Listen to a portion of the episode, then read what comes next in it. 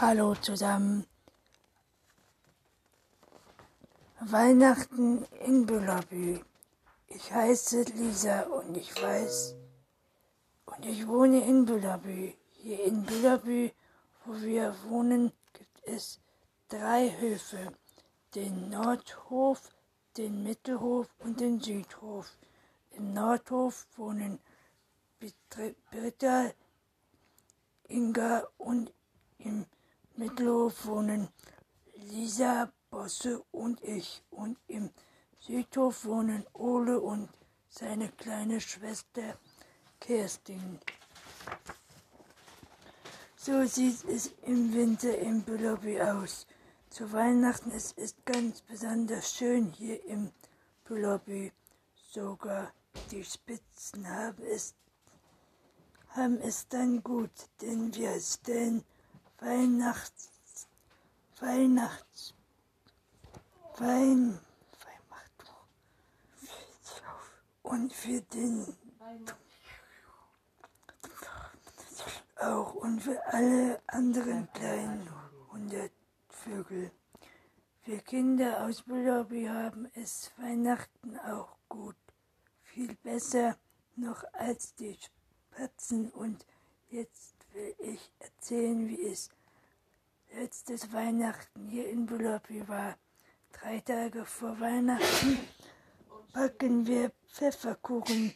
Dabei geht es fast so lustig und fröhlich zu wie am Weihnachtsabend. Das war ein Geruch von Pfefferkuchen im ganzen Büllerby an dem Tag. Diese Art Geruch gab es gern, sagte Lisa. Er backt Nutzen Pfefferkuchenplätzchen und ich backe 14 und Bosse 11. Aber wir machen auch Herzen und Sterne und andere Figuren. Wenn es Weihnachten wird, müssen wir alle Kinder aus Lobby mit helfen. Einen ganzen Tag brauchen wir dann zum Feuerholz mit dem Holzschlitten hereinzuholen.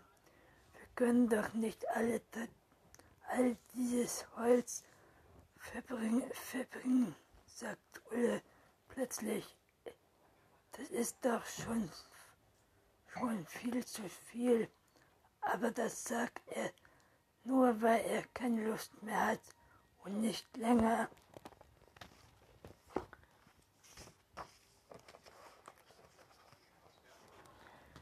mitmachen möchte. Da sagt Oles Mama, wir können hier keinen Vorpelz brauchen mitten in der Weihnachtsvorbereitung. Jetzt müssen wir alle mithelfen. Außer Kerstin natürlich. Sie, sie saß hoch oben auf dem Holz Holzschuh und lachte und war fröhlich. Sie ist, sie ist ja schon so klein. Am Tag vor der Weihnachtsabend fuhren wir in den Wald und suchten uns Weihnachtsbäume aus vier Tannen brauchten wir im Lobby, denn jeder Hof soll eine Tanne haben und außerdem bekommt Großvater ein eigenes kleine Tanne.